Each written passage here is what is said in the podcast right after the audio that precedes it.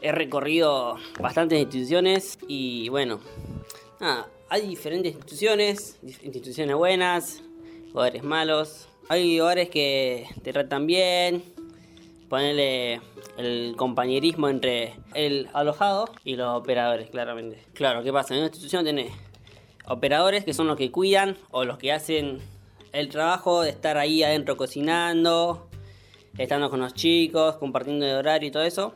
Pues le vamos a desayunar, tu mamá, te levantan para que hagas tus cosas, miras tele. O sea, su función sería despertar a los chicos y para que hagan sus actividades.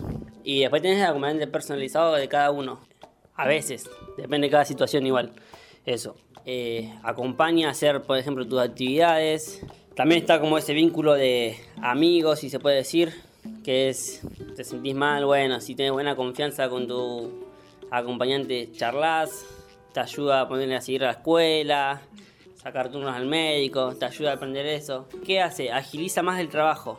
O sea, claramente yo puedo ir a decirle a mi equipo técnico, digamos en niñez, decir que yo quiero visitar con tal persona tal día y está ahí, o sea, está en proceso. Mi acompañante, ¿qué puede hacer?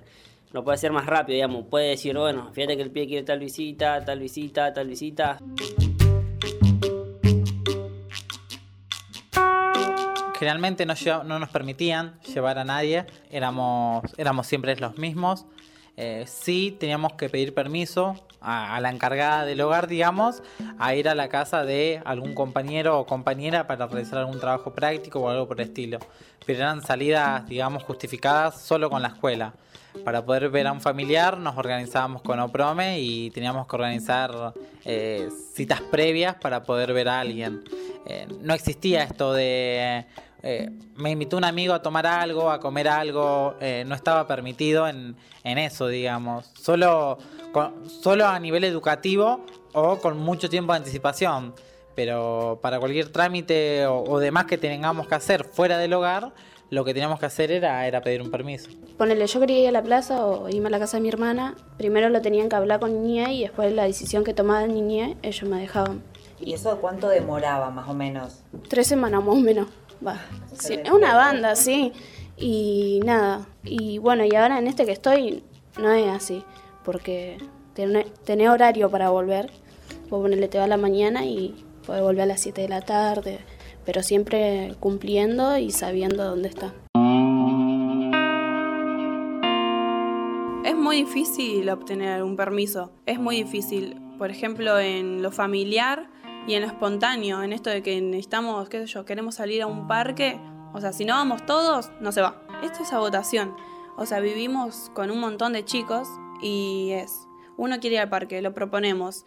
Si hay tres que no quieren ir al parque, entonces los otros cinco que querían ir, no se va ninguno. ¿Por qué? Porque son pocos los acompañantes, porque es poco el movimiento y porque la verdad que no tienen ganas de ir.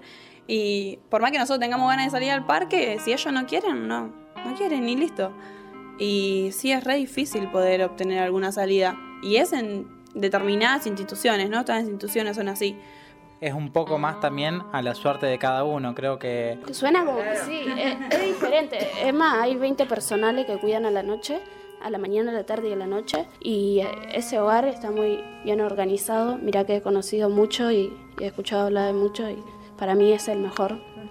Y nada, cuando quiero salir a la noche son cada 15 días y no hay problema. Yo cumplo todas las reglas del hogar, aunque algunas no las cumplo porque son injustas, pero sí, porque me tienen confianza.